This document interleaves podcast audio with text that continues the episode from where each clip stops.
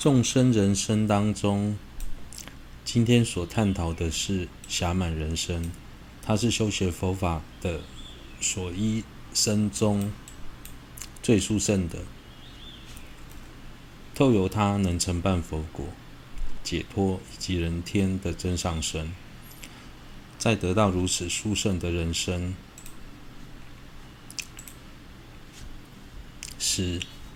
只怪我们不够努力罢了。如果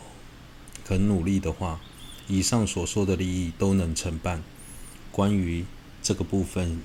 详细的内容，会在之后仔细介绍。虽然我们已经获得暇满人生，却不知道它的珍贵，甚至不曾想过这方面的问题，也不会想借此人生，我到底能做哪一些事呢？虽然它的价值，远超过百千个如意宝，但如果不知道它的珍贵何在，就不懂得如何使用它。如果不懂得如何使用它，纵使获得侠满人生，也对我们没有任何好处。因此，必须先了解我们获得的人生到底珍贵在哪里，进而好好的运用它。多数人认为，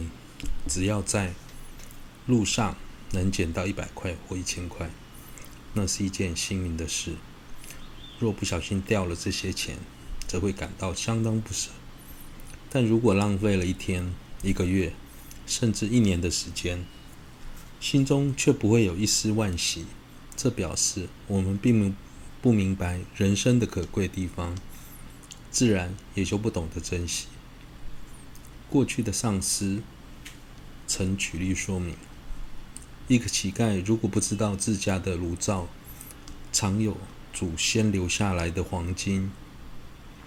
就不知道该如何使用它来改善自己的生活，